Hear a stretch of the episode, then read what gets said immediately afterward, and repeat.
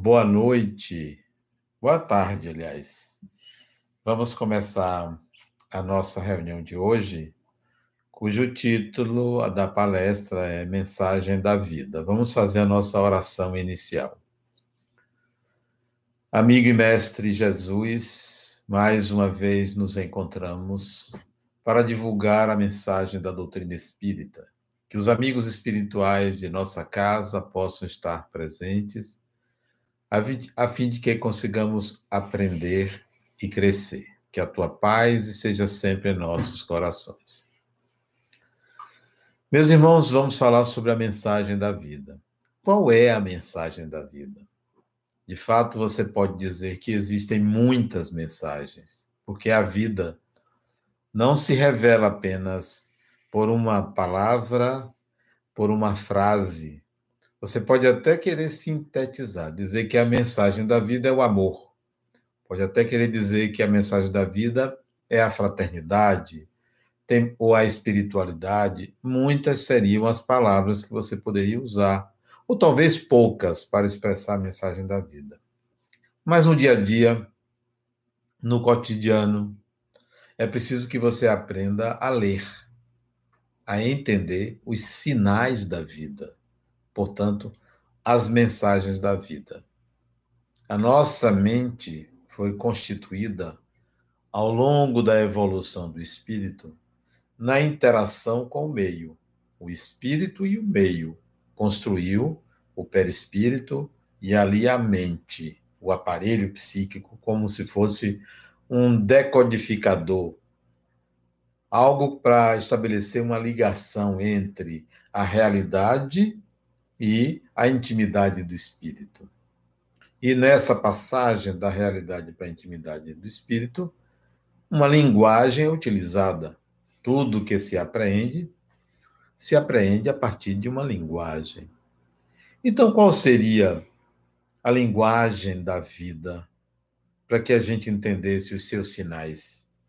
De que maneira você pode entender? Talvez você deva tomar consciência de que a vida está sempre mandando mensagens. Você talvez não tenha as perguntas adequadas. Talvez você não saiba olhar de forma adequada, ouvir de forma adequada, sentir de forma adequada. Talvez. E nisso, você perde a oportunidade de aprender. Muito se pode aprender com qualquer experiência, qualquer uma, com qualquer situação. Das mais complexas às mais simples, das mais aversivas às mais prazerosas, você pode aprender a partir do momento em que você compreende qual a linguagem da vida. Vamos ver se é possível você entender. Ah, o lugar que você se coloca, a condição que você se coloca, talvez dificulte isto. Porque se você se coloca perante a vida como vítima, não vai entendê-la. Se você se coloca perante a vida como a pessoa culpada, também não vai entender. Se você coloca perante a vida como se você fosse o beneficiário que tem créditos a receber, talvez você também não compreenda. Se você se coloca perante a, vida como devedor, também não vai conseguir entender. O lugar que você deve ocupar, isto é, a condição que você deve se sentir perante a vida, que vai eh, contribuir para você entendê-la, é o lugar de quem é o centro da vida. Você é o centro da vida, eu sou o centro da vida. Cada espírito é o rei. Cada espírito é o self. Cada espírito é o centro da própria vida. Isso quer dizer que tudo que existe está posto para que você maneje tudo. Se você pensar assim, o fogo, o que é o fogo? É uma energia. Fogo é o resultado de uma transformação. O oxigênio, junto a um combustível e uma faísca, provoca o fogo. O espírito tem o fogo para aprender a manejar. Então, tudo que está posto é para que você aprenda a manejar. Você não é proprietário de nada, nem eu sou, ninguém é proprietário. Você é o centro, mas você não é o dono. Você tem que aprender a manejar tudo: o fogo, a água, o ar, a terra, tudo você tem que aprender a manejar. Está aí. Está para todo mundo. O fogo está para você, está para mim. A água está para você, está para mim. Eu tenho que aprender a manejar. Você tem que aprender a manejar. Isso quer dizer que você não está submetido ao fogo, nem à água, nem ao ar, nem à terra, nenhum dos elementos. Você não está na dependência de como essas forças atuam. Você é que vai dimensioná-las. Na vida, tudo você tem que aprender a manejar, a usar. Alguns elementos você usa com uma certa intensidade, outros com uma intensidade menor, outras com intensidade maior. Tudo a serviço da sua evolução, da minha evolução e coletivamente da evolução de todos, cada um de acordo com seu entendimento, com a sua complexidade. O espírito é senhor do universo. Você é Senhor do universo. Eu sou Senhor do universo. Todo mundo. Esse é o lugar, o lugar de rei. Não o lugar de Deus. Porque você não fez a realidade. Você a manipula, você a maneja ao seu prazer. Você não fez, você não constituiu os elementos que compõem os cenários, mas você pode manejar os elementos que compõem os cenários.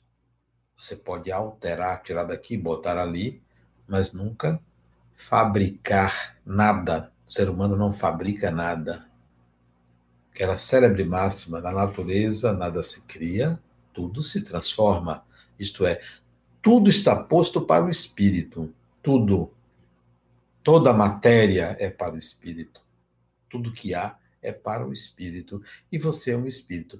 Quando você se coloca neste lugar, aparentemente um lugar de vaidade, um lugar de poder, aparentemente um lugar de arrogância, na realidade é o lugar que a própria vida colocou o ser humano ao lhe dar o entendimento, a capacidade de compreensão, a razão o sentimento. A vida colocou você nesse lugar. A vida não colocou a porta para ser centro do universo, nem o animal para ser centro do universo, nem a natureza, nem a própria, a própria natureza, nem as plantas. Colocou um ser humano. O ser humano é que manipula tudo, maneja. Ser humano encarnado, ser humano desencarnado, eu me refiro ao espírito, não o desencarnado, nem o encarnado, ao espírito. A você, espírito, em qualquer condição que você esteja. Muito importante que você ocupe esse lugar. Olha o que, que acontece quando você ocupa o lugar de centro. Quando compreende que o universo é manejado por você, que as coisas que acontecem você pode modificá-las, transformá-las. Olha o que, que acontece. Você não pode terceirizar responsabilidades. Você não pode dizer a culpa é sua por estar assim. Foi você que fez isso comigo. Foi você que fez aquilo comigo. A culpa é de meu pai, é de minha mãe, é de Deus, é de fulano, é de ciclano. Você não poderá mais, porque você vai ter que aprender a manejar a realidade. Ela é o que ela é. Ela não é bonita nem é feia. Ela não é agradável nem desagradável. É você que dá um colorido a ela. Este lugar é um lugar de alta responsabilidade e um lugar de amadurecimento. Isso quer dizer que é infantil você passar uma encarnação, um período da sua vida, um ano, um mês, uma semana, um dia, dez anos, vinte anos, uma encarnação, culpando uma pessoa pelo que acontece a você, magoado, magoada, é infantil. Porque você não está entendendo. Você não compreende. Você pode dizer assim: ah, mas eu não consigo. Me ensine uma forma de resolver isso, porque meu coração não, eu não consigo mudar meu coração. Aí está o seu nível de evolução, é o seu. Para você sair disso, não tem fórmula mágica. Tem trabalho, tem esforço, tem superação de obstáculos, desafios. Tem que sair da vaidade, tem que sair do orgulho, tem que sair do egoísmo, tem que sair de tudo aquilo que representa uma fragilidade em você. É em você. Você pode dizer, mas Adenauer, porque não é com você o que o outro fez.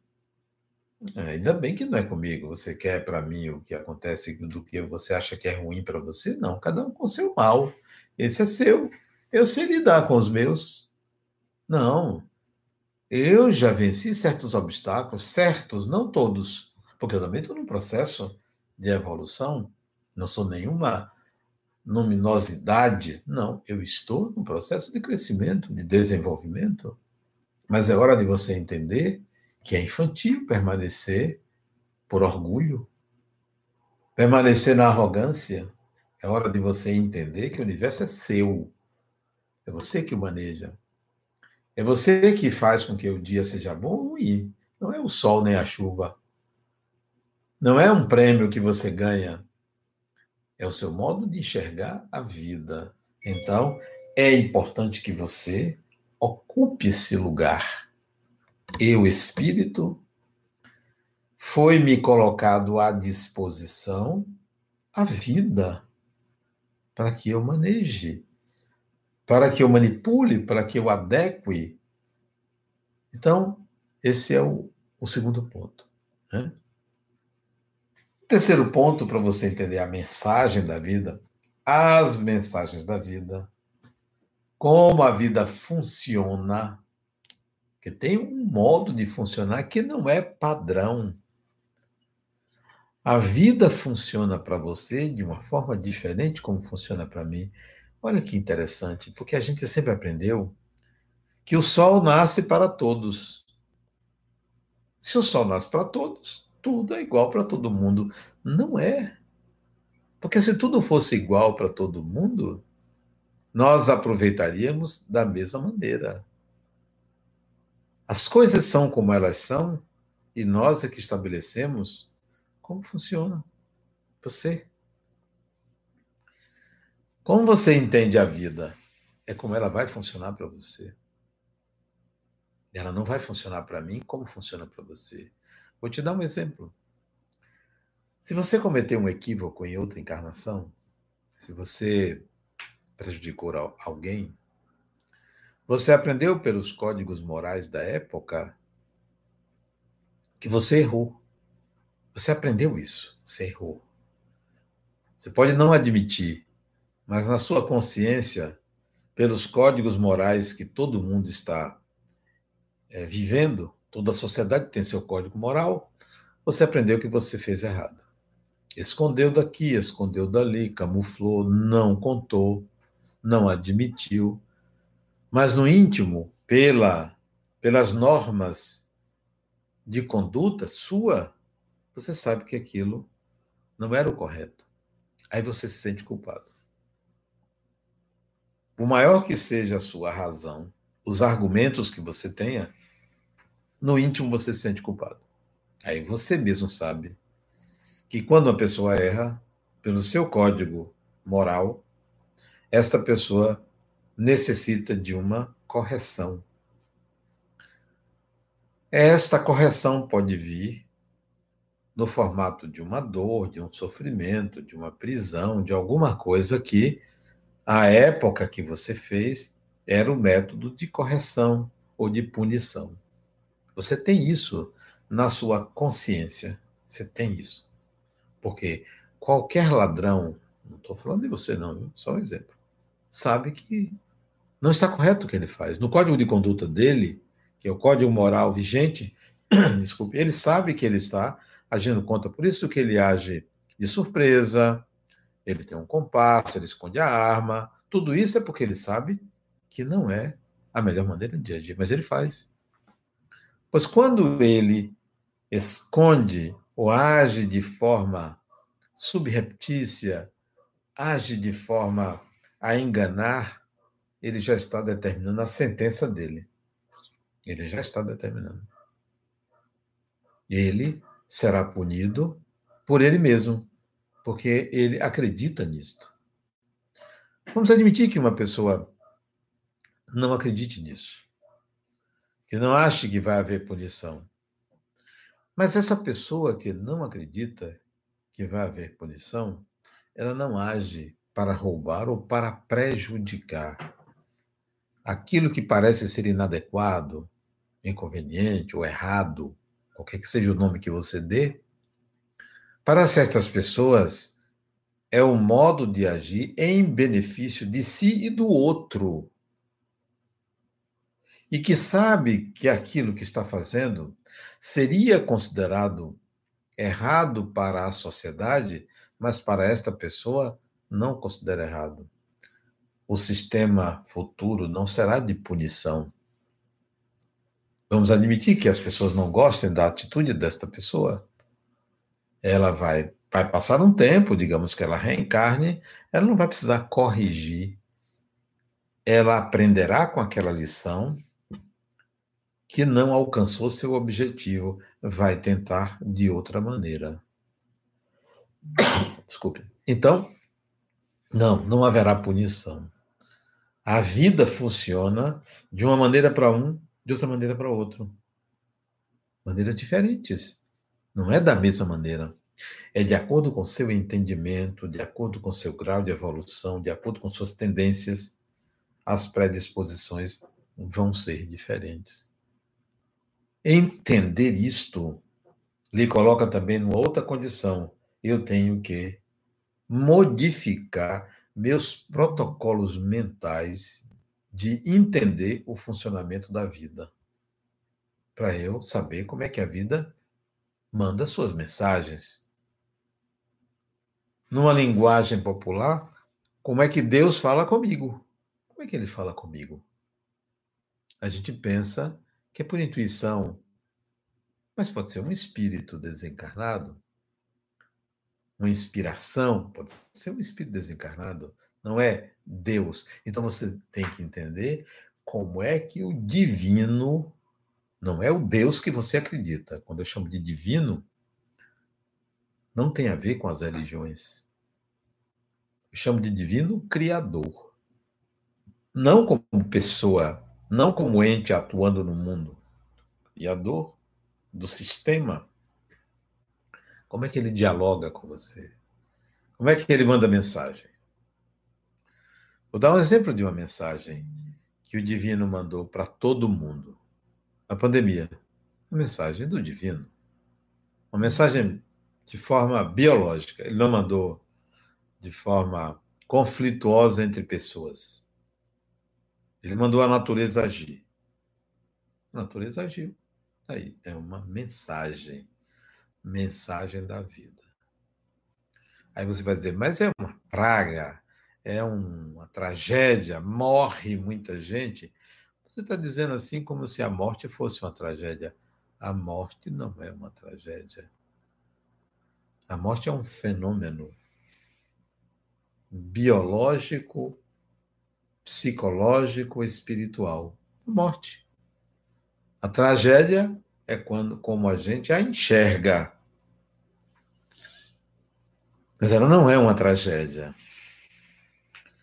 pode pensar assim, mas é trágico morrer sufocado, é trágico morrer envenenado, é trágico morrer enforcado, é trágico morrer com um tiro na cabeça. As formas são muitas. Elas acontecem de acordo com a necessidade do espírito. E não são trágicas, são diferentes, adequadas a cada pessoa. Quando eu digo isso, não pense que eu sou uma pessoa fria ante a morte, porque quando eu olho a morte de uma pessoa, de um ente querido, minha mãe faleceu, meu pai já faleceu, irmãos que já faleceram. Quando eu olho a morte de um ente querido, a minha análise é assim: como esse espírito entrou nessa encarnação, como está saindo? Saiu melhor do que entrou? Melhor no sentido de cresceu como pessoa, desenvolver-se, desenvolveu-se, aprendeu, deu e recebeu. Como está a consciência dessa pessoa para continuar sua evolução? Se você perguntar, mas você sente alguma coisa? Sinto. Olha, quando meu pai faleceu, em 1986, ele tinha 85 anos. Ele faleceu em 1986, portanto, tem 34 anos. Vai fazer agora em outubro 34 anos que meu pai faleceu. Sabe o que eu fiz no dia, um domingo, 12 de outubro? Fui à casa da minha mãe, eu já não morava mais com eles, e me avisaram às 10 horas da manhã que ele tinha falecido. Eu fui em casa e vi todo mundo chorando, meus irmãos, minha mãe e tal. Eu dei um abraço à minha mãe, disse a ela que estava tudo bem e fui ao quarto onde o corpo já estava na cama. Ele faleceu em casa, não estava doente, ele teve um infarto fulminante. E aí eu chamei um irmão, um de meus irmãos, eram muitos, e pedi a ele para cantar uma música comigo, em homenagem ao pai que estava saindo do corpo. O corpo ainda estava quente. Em homenagem ao pai, uma música que ele gostava muito. Meu pai era um homem muito romântico, um homem que gostava muito de viver, então eu cantei essa música para ele, em homenagem a ele. Meu pai foi um grande amigo, um grande amigo, sabe? Mas como você sabe que você não perde o amor que você sente, não há sofrimento, não há dor, não há perda, a compreensão. A vida estabelece limites. Eu sabia que um dia meu pai ia falecer, que nós iríamos nos distanciar por conta do tempo, por conta das ocupações de um e de outro, de um lado da vida, do outro lado da vida. A não fica colado um ao outro depois que desencarna. Durante muito tempo, pode ser que, durante algum tempo, pode ser que aconteça uma proximidade, mas a gente vai se distanciando naturalmente das pessoas que a gente conviveu numa encarnação. Então a reação foi assim. Bom, minha mãe faleceu em 1998, tem 22 anos. 1998, foi. 1998. Tem 22 anos que ela desencarnou. Como foi? Minha mãe teve um câncer. Passou alguns meses fazendo quimioterapia até desencarnar no hospital. Já não foi em casa. Minha mãe tinha 70 anos. 70 anos e alguns meses ela desencarnou.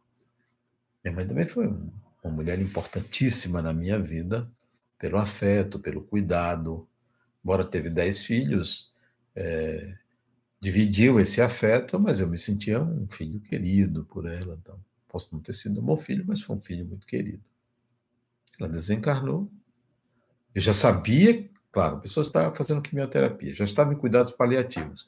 Ela iria desencarnar. Eu me preparei para isso, me aproximei bastante dela, então analisei que ela iria desencarnar. Analisei, disse, como é que eu vou me sentir? Eu já era um, um homem independente, já tinha uma certa idade, eu tenho 65 menos 22, eu tinha 43 anos, já tinha família, já tinha vida independente, é, visitava minha mãe semanalmente, né? A casa dela morava perto de mim. Ok, tínhamos uma boa amizade, conversávamos muita coisa. Bom, ela vai desencarnar, vai desencarnar. Vou me preparar para isso, como do pai também. Quando o médico me ligou dizendo que ela tinha desencarnado no hospital, eu me dirigi ao hospital. Quando eu cheguei ao leito, ao quarto onde o corpo ainda estava, eu comecei a chorar. Chorei como uma criança. Eu não chorei porque ela tinha morrido. Não chorei porque a gente ia se separar. Não chorei por causa da perda. Vou confessar a vocês por que eu chorei. Sabe por quê? Porque eu não sei por que eu chorei. Mas me deu vontade de chorar por causa do sentimento. Não era sentimento de perda, depois de algum tempo, eu fui analisar a razão do porquê eu chorei. E a razão que eu encontrei mais tarde, mais tarde, não foi no momento. No momento eu não sabia porque chorava. Foi a saudade. Só por isso. Não foi a perda, porque eu sabia que a vida continuava e continua. A morte não é uma tragédia como a gente pensa. Nem o modo como acontece. Ah, mas sua mãe ficou sofrendo na quimioterapia. Para o espírito, isso é detalhe, sabia? Passar um mês, um ano numa cama. Para o personagem é sofrimento, mas para o espírito, um ano, dez anos que seja numa cama, é um segundo. Não, para o espírito isso é compreendido posteriormente. É compreendido como sendo um estágio necessário para a própria evolução do espírito. Não, a morte não é uma tragédia. Não que eu fique dando risada de quem faleceu, porque eu dei dois exemplos. Meu pai eu cantei, minha mãe eu chorei. Acho que porque é mãe. Tem uma mística, tem uma magia, tem uma força interior. Agrega, une, conecta. Então acho que o choro veio por causa dessa força que o materno representa em toda pessoa. Não houve qualquer julgamento da minha parte ao comportamento de meu pai ou de minha mãe é, ante a minha educação. Se houve falhas, se houve alguns problemas, isso para mim é detalhe, é detalhe. Se apanhei, se meu pai fez isso, fez aquilo, um dia ou outro dia, isso não me marcou. O que me marcou foi o fato deles terem me trazido ao mundo. Isso me marcou. Sou muito grato, sempre serei grato, né? Por isso. É importantíssimo você entender que a vida manda, manda recados de forma diferente, que as mensagens são diferentes do que você imagina. Não são padronizadas. Não são estabelecidas é, pelas religiões. Não são. Mesmo que você tenha tido uma mãe que não cuidou de você ou um pai que abandonou. São circunstâncias que você atrai, são predisposições. Não justifica o comportamento do outro, mas se veio a você, diz respeito a você. Não esqueça disso.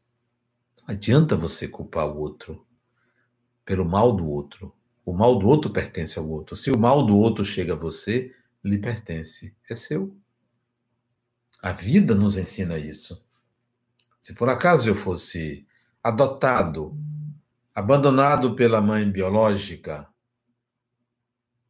largado numa lixeira e fosse adotado numa instituição e depois por um casal ou por alguém. Não, eu não vou culpar a mulher que fez isso, que me abandonou. Ela já tem o mal dela, a dificuldade dela com o materno. E eu vou entender que eu nasci nessa circunstância por uma necessidade pessoal. Infelizmente, ela foi a agente disto, mas não é a culpada ou responsável. Não culpe a ninguém. A vida manda sinais assim. A configuração como você nasce vem das suas predisposições. Faça essa leitura.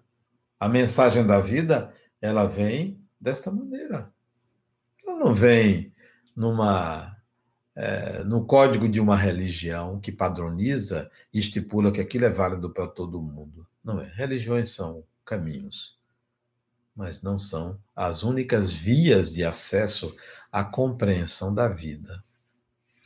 A vida manda, mensagens todos os dias para você. Mas você ainda não entendeu. Fica brigando com um, com o outro, tá? permitindo que sua mente seja manipulada pela opinião de A, de B, de C. Saia das polaridades. Saia. Saia. Não agrida nem ataque a ninguém. Ninguém é, deve ser colocado nesse lugar.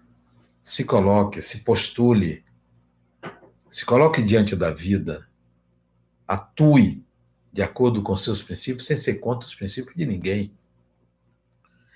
Quem quiser que tenha os seus princípios, você deve ter os seus, que não é contra o de ninguém, é a favor dos seus. Não, eu não sou contra A, nem B, nem C. Eu sou a favor de meus princípios. Meus princípios são princípios éticos. Se os dos outros não são, paciência, não me diz respeito.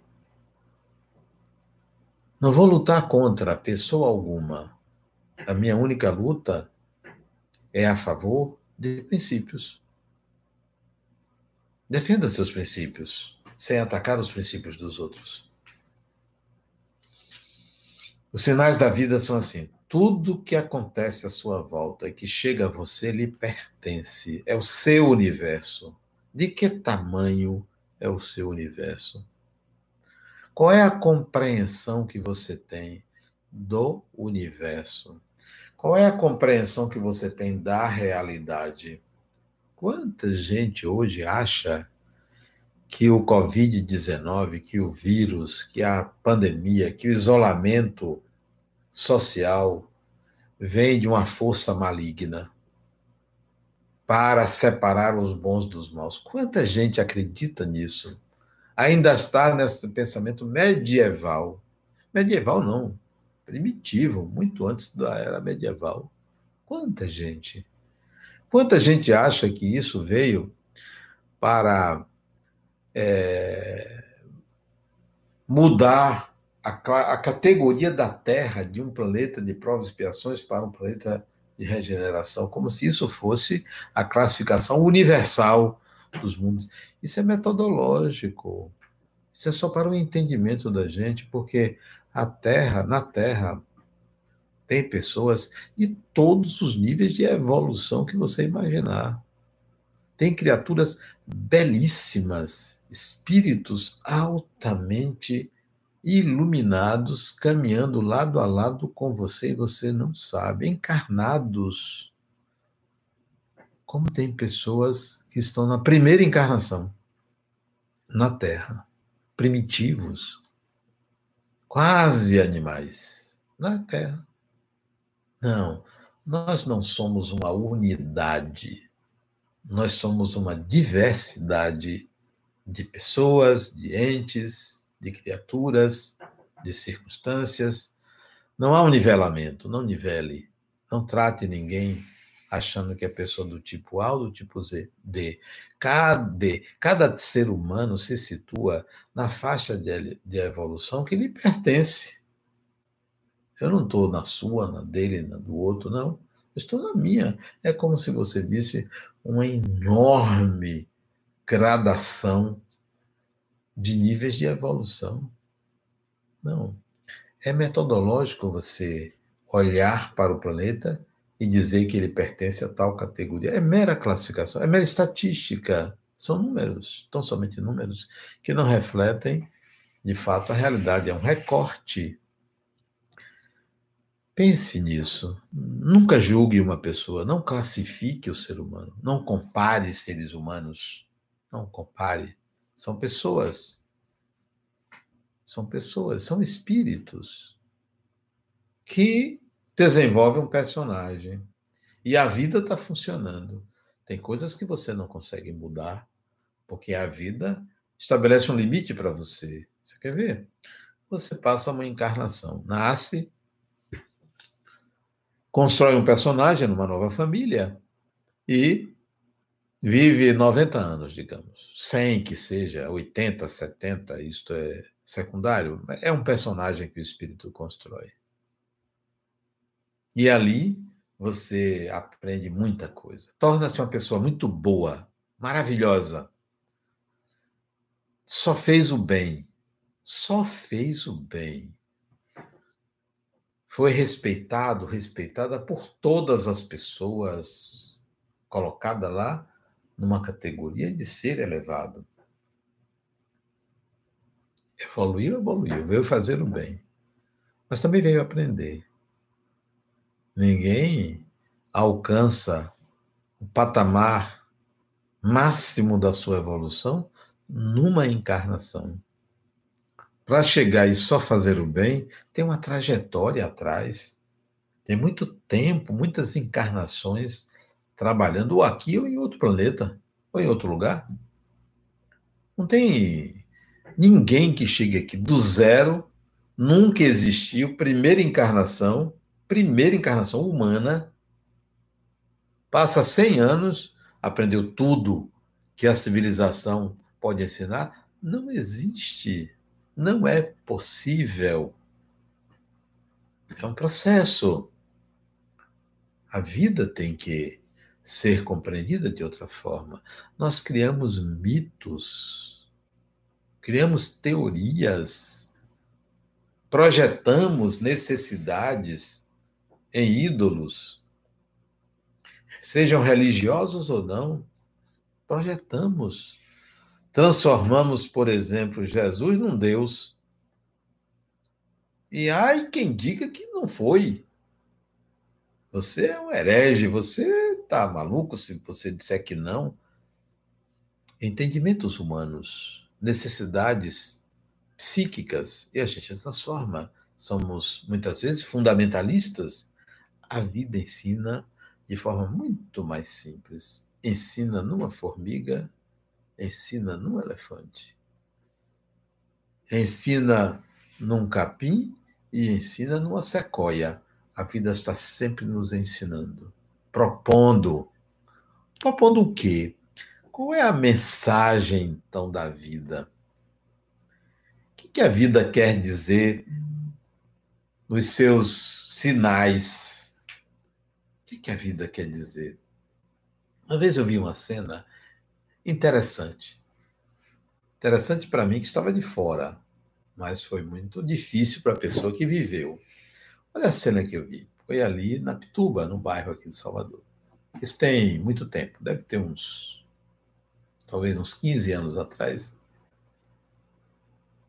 É, numa avenida principal da Pituba, chamada Manuel Dias da Silva, uma jovem mulher ia num carro a uma velocidade normal para a pista, a velocidade era 70 km, ela deveria ir a uns 60 km, portanto, numa velocidade compatível ia.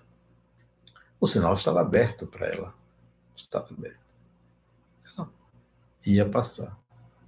Antes que ela atravessasse, um caminhão atravessou a pista rápido e ela colidiu de frente com o pneu do caminhão, bateu no pneu do caminhão, pneu de trás. Felizmente, ela não teve nada. Sabe por que ela não teve nada? Porque ela estava com um carro automático um carro estrangeiro, não era brasileiro, um carro de uma marca estrangeira que tinha airbag. E ela foi salva. Tomou um susto muito grande. Saltou. Ela tinha até luvas de motorista. Parecia alguém que gostava de dirigir. Ela saltou do carro um pouco cambaleante, mas conseguiu ficar de pé e já saltou xingando o motorista do caminhão. Natural? Natural. E ele, o carro dele parou também, ele, o carro dela estragou tudo, bateu de frente, estragou tudo. E ele, também muito tenso, saltou, não viu o que ele dizia, mas vi que ela estava dedo em riste nele, meia tonta. O que é isso? O que, é que aconteceu com ela? Que, que houve nesse momento? A vida literalmente parou ela. A vida parou ela. A vida também parou ele. Mas estamos analisando o comportamento dela. A vida parou ela. Parou ela. É importante que você veja que são sinais. Ah, mas a culpa é dele, do motorista. Eu não estou analisando quem tem ou não tem razão. O fato é que ela parou. Esse é o fato. A razão será dada pela justiça. Ela entra com processo, sei lá. Não é isso que eu estou buscando. Quem tem razão? Eu estou buscando exatamente o entendimento da situação. Para quê? São sinais da vida. Ali ela parou. Não sei o resultado depois. Se havia seguro envolvido, se não havia. Só sei que a vida parou ela. O que ela ia fazer já não foi fazer. O curso da vida dela foi modificado. Isso diretamente falando. Mas o que pode mudar o curso da sua vida pode ser algo externo, pode ser algo que vem diretamente a você, pode ser um, uma ligação de celular, pode ser uma distração em casa, pode ser uma contemplação, você se demora olhando para o mar e modifica o curso da história. Por segundos, a coisa seria diferente. A vida manda sinais sutis, sutis. Não são tão diretos como dessa mulher que eu falei, não. São sutis. Como a gente ler esses sinais? Tendo paciência, olhando para eles de forma serena, sempre se perguntando: para que eu estou passando por isso? Trazendo para você. Não se esqueça, você é o centro do universo, porque tudo acontece para você. Você é o centro. Estou vendo algumas pessoas aqui brigando no chat. Brigando. Por que está brigando? Por que está escrevendo com letras grandes? Por que estão trazendo no momento desse discussões desnecessárias. Vamos acerenar a alma, acerenar o espírito. Vamos parar um pouco de brigar com o mundo, com as pessoas e consigo mesmo. A vida está dando sinais, gente. Não precisa debater agora. Precisa a serenar. Esse momento de isolamento aflora o inconsciente, a sombra. Vamos levar com leveza a vida. Não é hora da gente estar de debatendo de uma forma acirrada. Vamos serenar, é hora de a gente refletir um pouco, pensar sobre coisas diferentes. Não vamos entrar num jogo né, de influências que joga a gente para um lado e para outro. Vamos olhar as coisas de um modo diferente. Nós somos espíritos, não somos guerreiros, somos pessoas. Somos entes divinos. É muito importante que você saiba disso. Não é hora da gente estar polarizando. Tem que entender os sinais da vida. O convite da nossa palestra é para entendimento dos sinais da vida. Entendimento. Entendimento. Que nós estamos passando é um fenômeno biológico. Vamos dar atenção a um fenômeno biológico. Dar atenção. Cuidar do corpo, prevenção e tocar a vida e seguir a vida, tentando entender o que a vida quer falar para a gente. Tentar entender um pouco isso. A vida está nos convidando a uma compreensão do universo que é nosso, que é seu, que é meu. Reflexão. É um fenômeno biológico. É um fenômeno real, mas um fenômeno biológico. Toda vez que a gente entra para brigar, para discutir, para impor isso ao outro, a nossa sombra está aparecendo. Veja a sua sombra. A vida está dizendo a gente assim, ó, serenidade. Tome as medidas médicas, regulamentais, claro, né? Para você não se contaminar nem contaminar os outros. E toque sua vida. Toque sua vida. Acolha o outro, compreenda o outro. É momento de serenidade, de leveza. É um sinal da vida. Quanto mais a gente se coloca como juiz do outro, é com essa mesma medida que a gente se mede. E a evolução vem para nós desta maneira. Funcionará dessa maneira como eu aplico na vida. A vida funciona como eu aplico. O outro que aplica de outra maneira, a vida vai funcionar de maneira diferente, como eu disse. A mensagem da vida, no fundo, é a evolução do espírito é inexorável. Impossível não evoluir. Tudo que acontece é para a sua evolução, para a minha evolução, para a evolução de todos. A vida está mandando sempre esse recado. Se cai uma coisa, se você ganha outra, se você perde outra, tudo isso é recado da vida dizendo: olha, eu estou fazendo isso para você evoluir. Sempre o recado é esse tudo, absolutamente tudo que lhe acontece, que me acontece, é para a nossa evolução. De bom, de ruim, de agradável, de desagradável, tudo é para a sua evolução. Uma doença, um desastre, um prêmio que você recebe, um elogio, uma repreensão, tudo é para a sua evolução, para a minha evolução. Eu coloquei lá na Fundação La Harmonia Seguinte frase: O amor é a força propulsora do universo, porque eu considero que a mensagem da vida é essa. É pela via do amor eu consigo ler, entender alguns sinais, pela via do amor.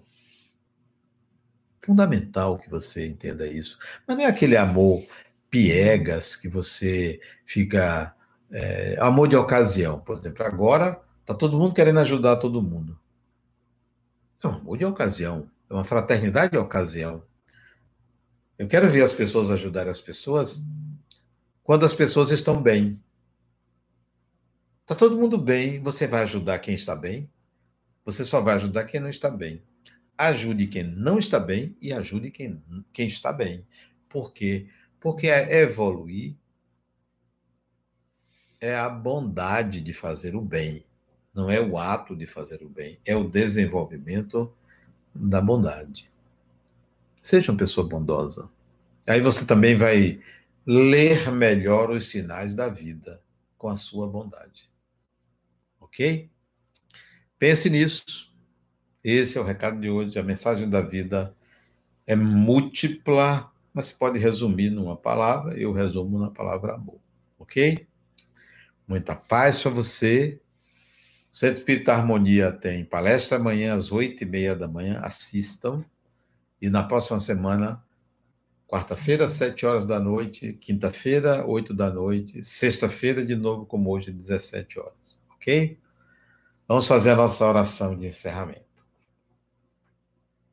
Amigo e mestre Jesus, agradecemos esses momentos de aprendizado que consigamos cada vez mais entender a mensagem da vida.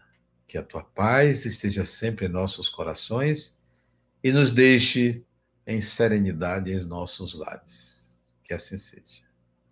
Obrigado, até o próximo encontro.